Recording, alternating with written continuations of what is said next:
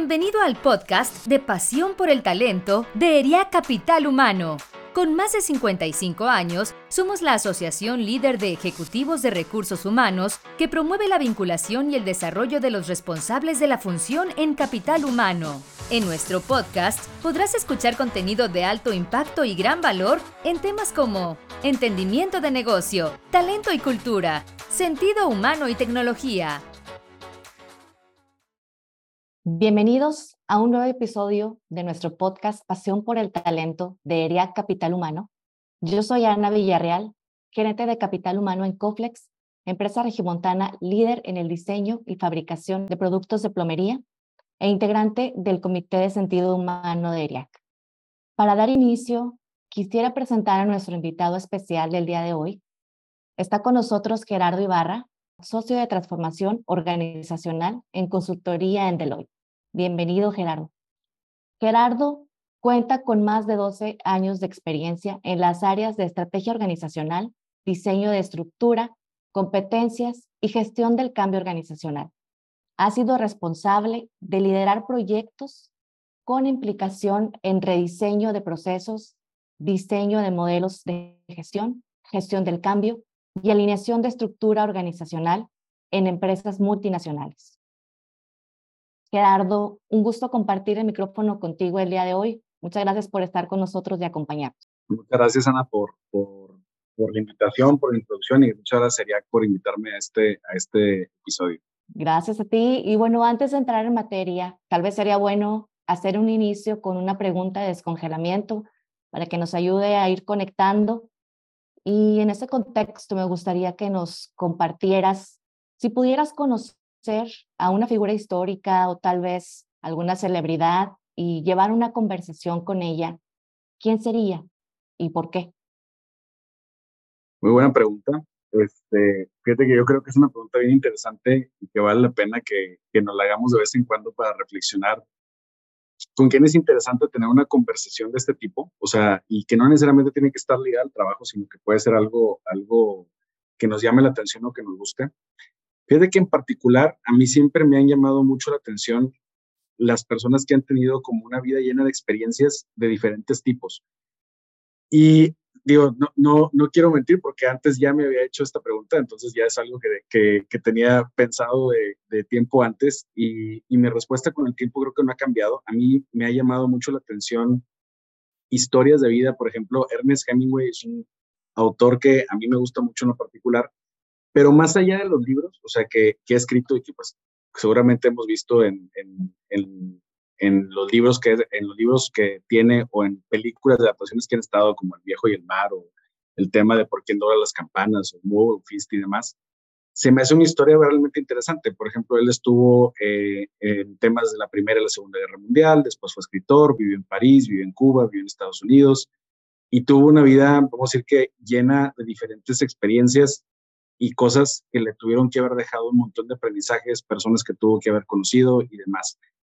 Creo que ese tipo de conversación, a mí en lo particular, se me hace sumamente rica interesante. O sea, creo que es una persona con la cual no se nos acabaría la plática en todas las preguntas que yo tendría que hacer y todas las anécdotas que él tendría que contar.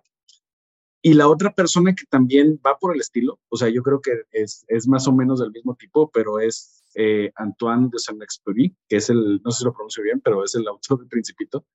Este, y justamente tiene una historia parecida. Fue aviador de, de, aviones de, correo. Escribió varias obras, obviamente la más famosa, pues el tema del Principito, pero pues también todo el tema de las problemáticas que se enfrentó, su trabajo que hizo visitar diferentes países, vivió en Sudamérica, este, cómo solucionó diferentes cosas a las cuales se afrontó y la manera en la cual escribe y cómo cuenta los relatos también se me hace algo bastante, bastante interesante. Creo que una plática con él también sería de muchísimo valor o él en lo particular, eh, se me, tiene una, más allá del libro que creo que todo el mundo conocemos o hemos leído alguna vez, tiene una de las, de las dedicatorias, yo creo, más lindas que existen, o sea, en, temas de, de, dedicatorias de libros, el que salió Web cuando era niño. Y justamente ese tipo de pensamiento, o sea, ese tipo de remontarte a explorar cosas a través de vivencias y de cosas que, que ellos han vivido, pero que al mismo tiempo la reflejan en, en, algo que para ti puede ser como muy personal, se me hacen figuras muy interesantes de platicar. Entonces yo creo que mi respuesta para resumirla sería Ernest Hemingway o, o Antoine de Saint-Exupéry, ¿no? Muchas gracias, Gerardo. Creo que si pudiéramos llevar esas conversaciones a la realidad, serían dos episodios muy interesantes de escuchar aquí en ERIAC. y pues sobre todo por lo que comentas, que eh, al final todos como seres humanos tenemos experiencia que van marcando nuestra vida o el rumbo o nuestro propósito. Y justo cada vez escuchamos hablar más de empresas precisamente centradas en las personas y cómo finalmente los colaboradores pues son la columna vertebral de cualquier organización. No pueden existir productos, servicios eh, y seguramente pues tampoco resultados, ¿no? Sin la gestión de los colaboradores. Y es por ello que em, toma gran relevancia el ir asegurando una experiencia única y especial para cada persona que se integra a una compañía. Y bueno, justo en esta línea, me gustaría que nos platiques para ti qué significa, qué es la experiencia del colaborador y por qué es importante. Claro. Mira, es un tema, yo creo que muy interesante y también muy de moda, o sea, por ponerlo también en, términos muy, muy presentes. Pero creo que tiene un trasfondo que, va más allá del tema meramente organizacional. Cuando, cuando yo platico con, con mis colaboradores dentro, de, dentro del trabajo, cuando voy a platicar a alguna empresa sobre temas de experiencia de colaborador, me gusta siempre partir del contexto, o sea, de, de lo que estamos platicando. Y, y, eso tenemos forzosamente que ver el contexto de las personas a las cuales queremos impactar con estos temas de experiencia. Entonces partimos, o a mí me gusta partir del hecho de que nosotros, o sea, nosotros hablando de nosotros como personas, pues somos un conjunto de experiencias de lo que vamos viviendo en el día a día. Y voy a separar ahorita por un momento el tema de nuestra experiencia dentro del trabajo, o sea que yo creo que eso es lo que queremos abordar eventualmente en, esta plática, pero irnos al final, nosotros como personas somos un conjunto de experiencias. Y si lo vemos de esa perspectiva, creo que hay cosas muy obvias y decimos, bueno, pues obviamente mis interacciones y mis experiencias que yo tengo con mi familia, yo tengo con mis seres queridos, que yo tengo con las personas con las que más me importan en el día a día, claramente moldean cómo yo soy como persona. Pero no creo que no es solamente eso, porque al final todas aquellas cosas que quizá pudieran parecer irrelevantes, a la larga la, la, la repetitividad o el involucrarlos dentro de una rutina las vuelven haciendo cada vez más y más relevantes. Y aquí es donde entra el tema también de nuestra experiencia dentro del trabajo. Porque al ser el trabajo un lugar en el cual nosotros estamos la mitad del día o más de la mitad del día, o sea, de, nuestro tiempo activo dentro de un día, se vuelve el escenario donde tenemos que vivir gran parte de las experiencias que nosotros tenemos como personas. Entonces, ¿cómo nos, vamos moldeando? ¿Cómo nos vamos desarrollando? ¿Cómo vamos creciendo? ¿Cómo vamos interactuando con todos los agentes que tenemos en todos los diferentes escaparates de nuestras vidas o estantes de nuestras vidas? Son moldadas por las experiencias sí que tenemos fuera, pero también las que tenemos dentro del trabajo. Y ahí es donde entra o participan diferentes actores y en los cuales nosotros como organizaciones tenemos también una responsabilidad de cómo impactar positivamente al colaborador. Viéndolo primero, yo creo, desde una perspectiva muy humana, en el cual digo, oye, yo quiero que esta persona crezca como persona, quiero que esta persona se desarrolle como persona, pero también empezándolo a ver desde una perspectiva organizacional, en el cual digo, si yo me preocupo por el bienestar de esta persona, si yo me preocupo porque esta persona tenga experiencias extraordinarias en su día a día y busco que esta persona impacte de manera positiva a todas las personas que va tocando, pues de alguna manera también eso tiene repercusiones muy positivas dentro de las organizaciones. Tiene mejoras en el desempeño, empieza a tener mejoras en el bienestar y en cómo percibe hacia la organización que se preocupa por él, tiene un impacto hacia los clientes, tanto internos como externos de la organización, y vamos tocando diferentes fibras a través de experiencias, algunas sutiles, algunas menos sutiles, en las interacciones que tiene este colaborador en el día a día. Entonces, a manera de, resumen, creo que la experiencia del colaborador, para conocer específicamente qué es, creo que son ese conjunto de interacciones y de experiencias que se van teniendo y que van moldeando cómo nos desenvolvemos nosotros en el trabajo bueno o malo, o sea, estas experiencias van a ir definiendo cómo nos vamos comportando. ¿Y por qué es importante? Porque yo creo que en la medida en que yo mejore esta experiencia que le ofrezco al colaborador, pongo una plataforma para el desarrollo humano. Y esta plataforma va fomentando el crecimiento y el bienestar de la persona, pero al mismo tiempo, al fomentar este crecimiento, va fomentando un mejor desempeño dentro de las organizaciones. Totalmente. Me parece muy interesante cómo pones sobre la mesa el tema de pues ser bien conscientes de todos los momentos en que como organizaciones vamos tocando a las personas y que al final se puede convertir en un efecto dominó o escalonado positivo eh, en la medida en que nosotros busquemos ese, pues el, el, cambiarle o el transformarle su experiencia a un lado positivo y luego él cómo lo va a ir replicando, pues con todos aquellos con quienes interactúa dentro y fuera de la organización. Eh, me parece un punto súper interesante y, y, definitivamente eh, en esa línea quisiera preguntarte, ¿cuáles consideras que pudieran ser los retos que las organizaciones se pueden enfrentar precisamente al buscar el ir desarrollando una experiencia o una buena experiencia para sus colaboradores. Sí, mira, yo creo que aquí, antes de pasar a los retos, yo creo que normalmente pecamos de, dos diferentes cosas y que pueden ser o complementarias o puede ser una u otra. O sea, normalmente o nos quedamos en la eteriedad del concepto, y decir, en la experiencia del colaborador como un concepto efímero, etéreo, y el employee experience, y empezamos a, a pensar en cosas entre inalcanzables o, muy, muy efímeras, o sea, muy, muy, muy difíciles de plasmar tangiblemente en cómo lo podemos abordar. O sea, yo creo que esa, esa es una de las cosas que nos, pueden, que nos pueden suceder. Y la otra es no entender de una forma clara, o sea, qué significa para mí en lo particular como organización la experiencia del colaborador y pensar en que algo que le funcionó a un unicornio del otro lado del mundo, pues le va a funcionar a mí también, que soy una empresa de manufactura en X municipio en, un país del desarrollo. O sea, creo que eso es algo que nos sucede muy, muy comúnmente. Ahora, dentro de los principales retos, o sea, algo que yo me ha tocado, que a mí me ha tocado ver, o sea, muy, muy seguido cuando platicamos de este tema, son cuatro diferentes cosas.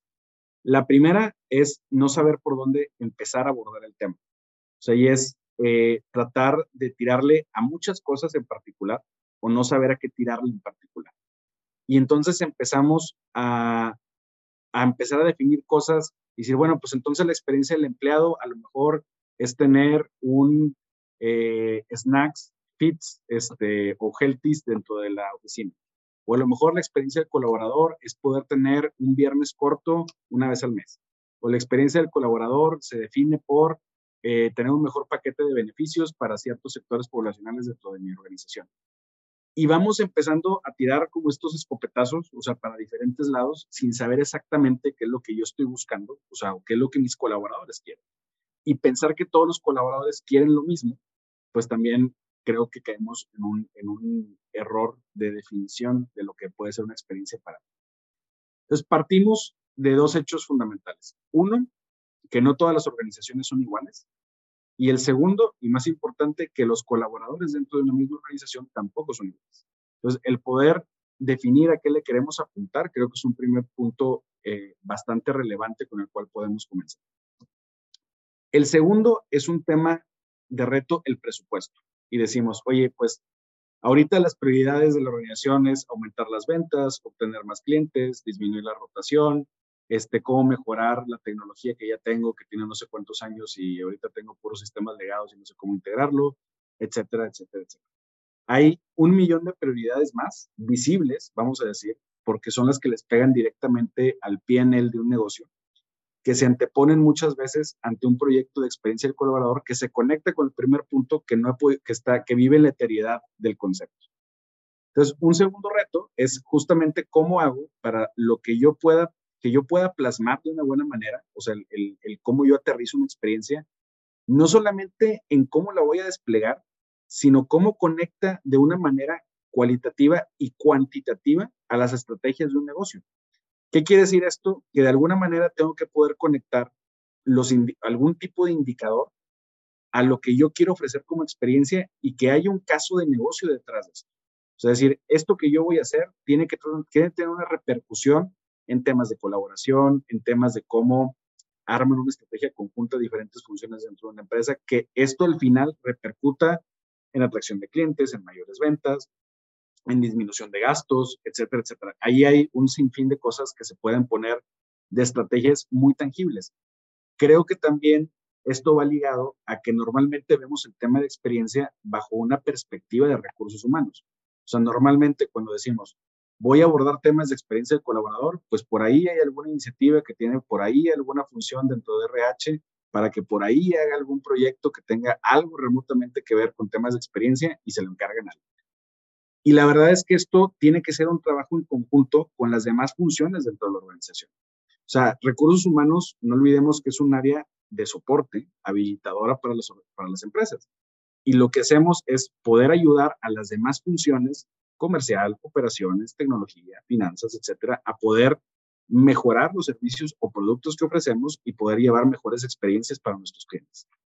Desde esa perspectiva, o sea, el tema de cómo abordamos desde RH la experiencia tiene que ser un tema holístico. O sea, tiene que ser un tema en el cual estén a bordo las diferentes funciones. Y creo que la clave está también en poder identificar a esos actores clave que me pueden ayudar a poder llevar a cabo este proyecto de experiencia y poder hablar el lenguaje de las que estas personas hablan. Un error muy común es que nosotros normalmente tratamos de abordar las problemáticas desde la perspectiva de herramientas o desde el punto de herramientas que nosotros conocemos y tenemos. Entonces, cuando hablamos en temas de recursos humanos, pues tratamos de, y tratamos de abordar la experiencia y venderla desde una perspectiva de recursos humanos. Creo que aquí mucho de la clave es que si uno de mis grupos de interés, de mis stakeholders, está desde la perspectiva de finanzas o de operaciones, cadena de suministro, comercial, etcétera, etcétera, ¿cómo traducimos nosotros nuestras soluciones al lenguaje que ellos tienen para que sea atractivo para esas funciones el poder sumarse en la iniciativa. El, el, la tarea de cómo traducir esto en algo atractivo para el resto de la organización no es tarea de las demás funciones, es tarea de nosotros como profesionales de recursos humanos o la, o el, o la función que esté a cargo de la experiencia del colaborador. Y creo que ese es un paso en el que normalmente batallamos o trastabillamos un poco. Y el otro punto, o el cuarto punto, que yo creo que es también de los más comunes y quizá el más relevante, es que no conocemos a fondo a nuestros empleados, a nuestros colaboradores. Y otra vez, hacemos iniciativas o tratamos de empujar iniciativas en las cuales aplicamos soluciones o iniciativas para todas las poblaciones. Hace, yo cuando platico de esto en, en en charlas de, de, experiencia del colaborador, siempre pongo un ejemplo en el que digo, oye, pues tienes diferentes personas que pueden estar ocupando el mismo, el mismo puesto, o sea, tres posiciones dentro del mismo puesto, y que tienen características distintas en edad, en género, en momento de familia, en momento de carrera, este, etcétera, etcétera, es imposible que esas personas quieran lo mismo en cuestiones de experiencia. O sea, tenemos que saber que el clusterizar o el separar personas por niveles, por niveles jerárquicos dentro de una estructura organizacional no es suficiente para que me defina cuál es la experiencia que estas personas deben tener. Creo que estamos muy acostumbrados al, al, al tema con el que todos hemos crecido, decir, bueno, pues igual si llegas a ser gerente o director, pues vas a tener carro y vas a tener prestaciones de no sé qué y vas a tener etc, etc, ¿no? Y la verdad es que el tema de experiencia no se debe de reducir a un tema de prestaciones, es un tema que va a abordar la experiencia de la persona dentro de la organización. Y puede ser clusterizado de mil maneras diferentes, todo dependerá del objetivo que tú quieres brindar como experiencia y de lo que estás dispuesto a dar paso a paso dentro de esa experiencia. Puede haber diferentes tipos de, de experiencias que nosotros brindamos segregadas por jerarquías dentro de la organización, sí lo puede haber. Puede haber diferentes tipos de experiencias por temas de, de momento de carrera profesional, claro que lo puede haber. Puede haber cruces de estos diferentes, de estos diferentes eh, características, claro que les puede haber. La premisa está en nosotros tener un objetivo claro de hacia dónde queremos llegar, poner los diferentes elementos y variables y sobre eso priorizar y escoger y empezar a brindar cada vez mejores experiencias a los colaboradores. Wow, Fíjate que me gusta mucho cómo lo estructuraste en, digamos, cuatro grandes pues retos o temas a los que todo el mundo nos enfrentamos al tratar de generar estas experiencias de los colaboradores. Eh, Y, creo que la, siguiente pregunta pues va muy relacionada a esto que presentas, que digo, a dos de los puntos que comentas, que bueno, el primero es como no saber por dónde abordar el tema, el tema del presupuesto, identificar a tus actores clave, ahora sí que buscar hacer equipo, ¿no? Y, que todos los demás en una extensión en esta estrategia, que al final va a ser un ganar-ganar para la organización. Y el que no conocemos a nuestros, a nuestros colaboradores eh, me resuena bastante porque a veces el, algo tan, que pareciera tan sencillo, ¿no? Como el primero voltear a ver este, quién es tu población, quién es tu audiencia, qué es lo que a tus colaboradores realmente les genera un valor para que esta experiencia se convierta pues en una experiencia exitosa eh, eh, que toma pues gran relevancia, ¿no? Y bueno, ¿cómo crees que las organizaciones que pudieran mediar precisamente los aspectos financieros y de rentabilidad del negocio para ir adecuando eh, precisamente pues una serie de experiencias que sean diferenciadas y que puedan llegar al universo de perfiles eh, de colaboradores que pues en todas las organizaciones hay tan amplios y al mismo tiempo tan diferentes, ¿no? Como tú decías, dependiendo del momento de vida, al final no porque tengas el mismo rol, le vas a dar valor a la misma, al mismo tema, ¿no? Claro. Yo lo, yo lo diría otra vez en tres, en tres puntos. Clusterización como primer paso, priorización sobre esa clusterización como segundo paso y la alineación a la estrategia del negocio o a los objetivos estratégicos del negocio. Eh, antes de explicar cada uno, lo que me refiero con cada uno, eh, algo que a, mí se me hace también muy sencillo de entender, o sea, o, así lo entendí yo, vamos a decir, cuando me tratan de explicar qué era el tema de experiencia del colaborador, y la forma más fácil en la cual yo lo puedo relacionar es Estamos hablando al final de cuentas de customer experience. Estamos hablando de la experiencia del cliente. Nada más que ahora es tu cliente interno. Pues es tu cliente que vive dentro de la organización. Y el tema de customer experience tiene años de desarrollo. Tenemos un montón de estrategias en las áreas comerciales para poder hacer nuestra clusterización de clientes.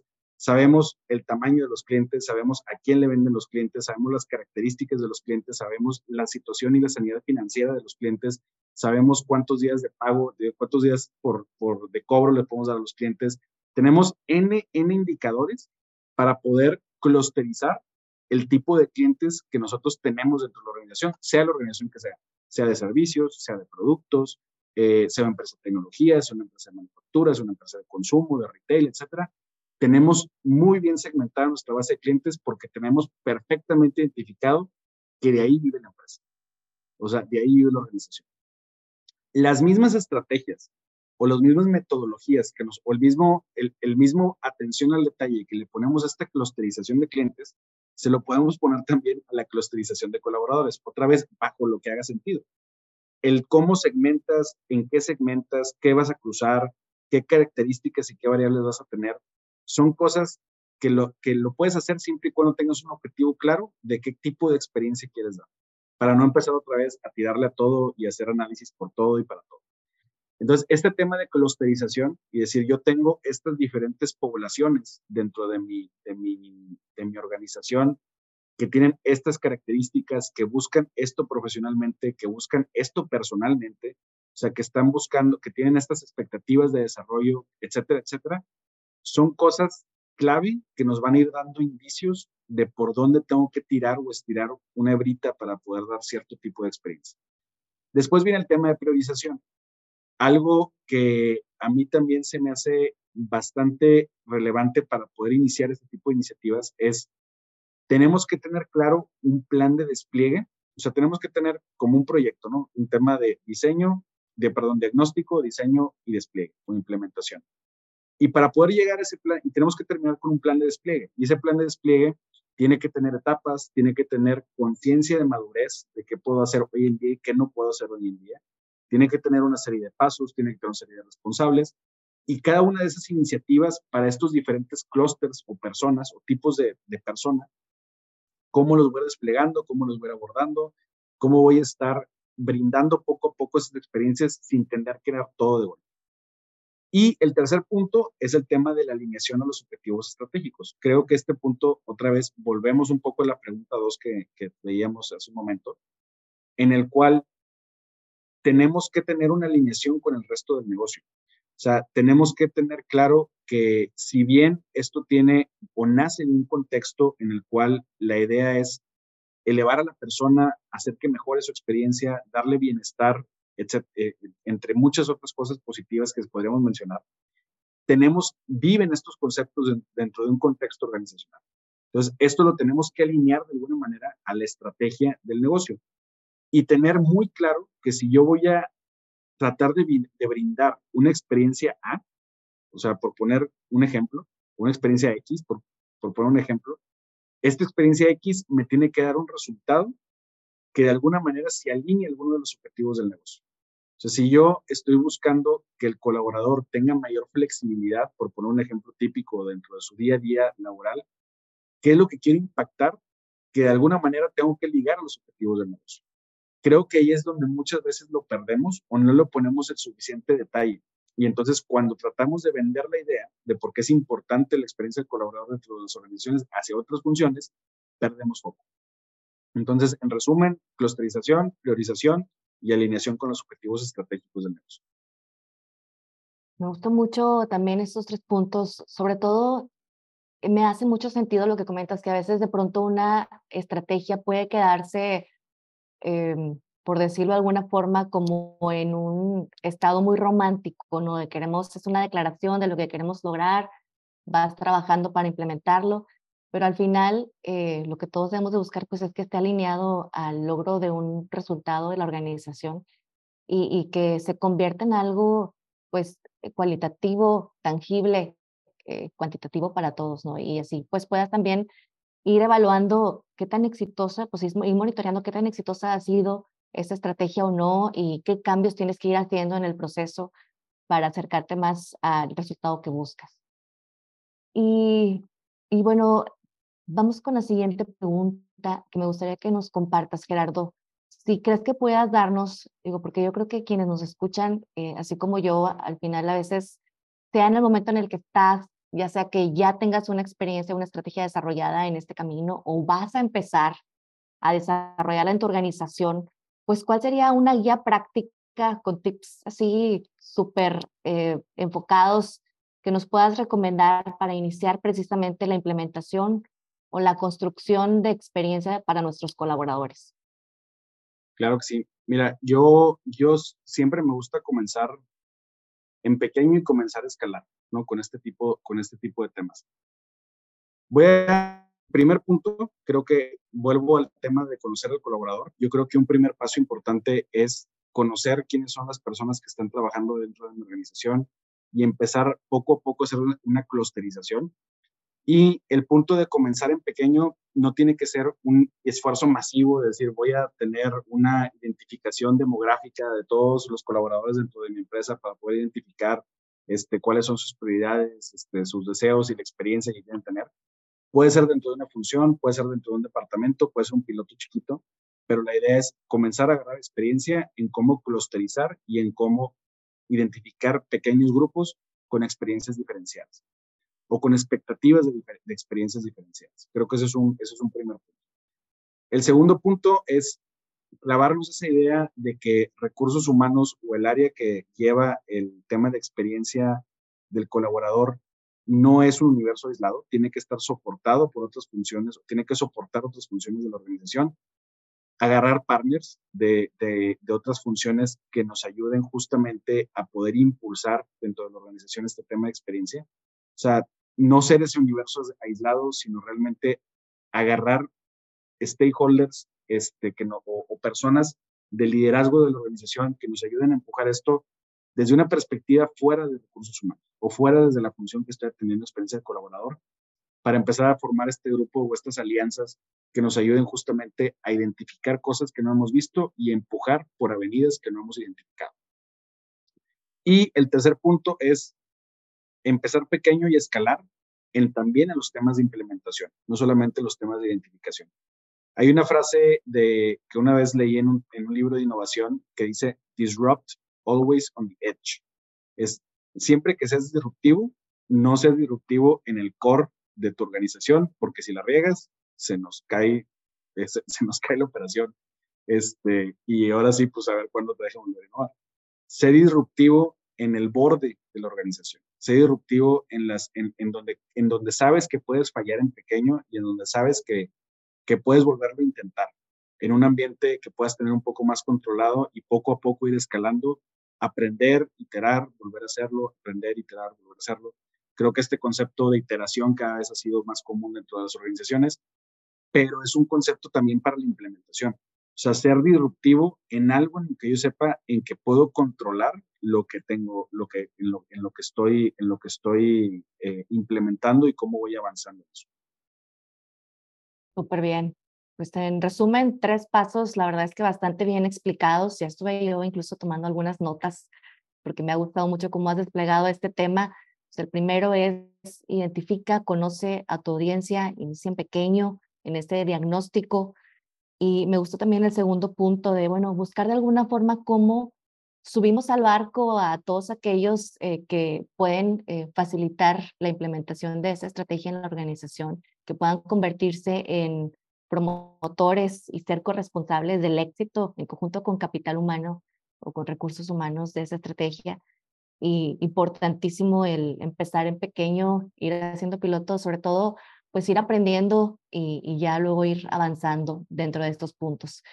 Creo que todas estas recomendaciones nos ayudan a quienes vamos a empezar por este camino o ya estamos en él, pues ver de alguna manera con ojos frescos, con ojos nuevos lo que ya hemos hecho y verdaderamente pues observar qué oportunidades hay que nos puedan ayudar a enriquecer la estrategia de nuestras organizaciones. Y bueno, para ir cerrando con broche de oro, Gerardo, una última pregunta que me gustaría hacerte es, ¿qué materiales de consulta nos recomiendas para ir expandiendo eh, el conocimiento alrededor del tema de la experiencia de, de nuestros colaboradores? Sí, claro que sí, Ana. Mira, hay, hay yo creo que muchas fuentes y hay mucho material que, que yo creo que es interesante. Voy a platicarles en lo particular eh, cuatro diferentes puntos de los que recomiendo de diferentes eh, vamos a decir que medios, para poder, para poder ver este tema de, experiencia. Hay un reporte, eh, voy a empezar con un reporte que tenemos, que nosotros dentro de Deloitte sacamos año con año, que se llama el Human Capital Trends. Acaba de salir el reporte del 2023, el Human Capital Trends 2023, donde le, le preguntamos a diferentes líderes a nivel global cuáles son sus miedos, sus expectativas, sus, sus estrategias para el talento eh, año con año. Eh, justo este año acaba de salir y a partir de estas, eh, estas respuestas, nosotros lo que hacemos es que empezamos a gestionar y a fabricar soluciones que giran alrededor de esto, combinado con tendencias, eh, vamos a decir, de, de, consultoría o de soluciones que tengan que ver con plataformas de recursos humanos, modelos operativos, tecnología, etcétera, etcétera. Este año en particular hay temas específicos relevantes a temas de experiencia del colaborador con tecnología, con nuevos eh, ambientes de trabajo híbridos o flexibles, temas que tienen que ver con el upskilling, el talento, temas que tienen que ver con compensaciones, temas que tienen que ver con diferentes elementos dentro del, ecosistema de talento ligados a la experiencia del colaborador. Pues es una, es una lectura que recomiendo. Este, hay un reporte específico para México que va a salir en los siguientes meses. Ahorita lo que tenemos es el reporte global. Si ustedes lo buscan en Google como Human Capital Trends 2023, les va a salir. Es, este, lo, pueden leer en, línea. Eh, otro es el, hay un, hay un libro, o sea, que habla de Employee Experience, que a mí en lo particular se me hace un libro bastante digerible. Se llama The Employee Experience Advantage. Este, y es un libro, si recuerdo bien, de Jacob Morgan, creo que es el, el autor pero habla de cuáles son las herramientas, metodologías este, y diferentes focos de atención que tienes que tener al momento de estar hablando de una experiencia de, colaborador. No es un libro como tal para tener un, diseño, una implementación de, de, experiencia del colaborador, pero es un libro que te ayuda mucho a poder entender los diferentes elementos, vamos a decir, del contexto que necesitas para saber cómo comenzar a, a crear ese pensamiento de experiencia del colaborador dentro de una organización. Creo que ese es un segundo, un, un, segundo eh, punto de, de, de, conocimiento que pudiéramos tener, aparte de este reporte que mencionaba al inicio. Hay un tercer punto que de hecho también lo menciono cuando estoy hablando de, de temas de, de Employee Experience en diferentes charlas eh, y hay un ejemplo ahí en particular que me gusta mucho, pero hay un, hay un podcast de negocios que yo también sigo eh, bastante que se llama El Show de Tim Ferris. Este, y en particular hay un capítulo que es el capítulo 326 que entrevistan a uno de los fundadores de Airbnb. Habla del tema del Customer Experience, creo que muy bien explicado, y habla cómo desglosa una experiencia del, del cliente eh, en pequeños pedacitos, eh, en, en, pequeños partes alcanzables y esas partes que hoy en día sí puede alcanzar, las, las junta para poder hacer una experiencia y de ahí ir trabajando en las que no puede alcanzar para poder poco a poco ir alcanzando. Creo que es una entrevista que resume muy, muy bien cómo, cómo apuntar a una experiencia extraordinaria, este, una, una, una experiencia irresistible para las personas que pueden estar trabajando para nosotros y cómo aterrizarla poco a poco en pasos, vamos a decir que muy, muy alcanzables. Entonces, ese, ese punto en particular se me hace, de este podcast se me hace genial para poder entender este tipo de, de, temas. Y el otro es eh, temas que, o libros que puedan encontrar de Customer Experience. Otra vez, a mí se me hizo muy, muy fácil de entender este tema o de abordar este tema cuando lo pude ligar a un tema de experiencia de cliente. O sea, es simplemente el hecho de entender que tenemos todo un mundo de herramientas, metodologías y todo el mundo tiene comprado de alguna manera en las organizaciones que la experiencia de cliente es relevante para cómo, cómo nos desarrollamos como organización.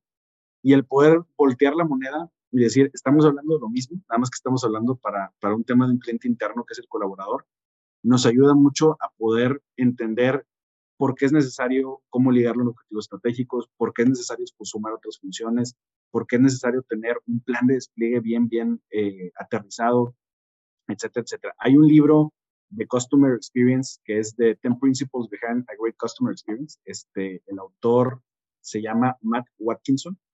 Este, creo que también es un libro interesante. Es de Customer Experience, pero yo creo que es algo que nos puede también ayudar. Hay un montón de libros que hablan de esto.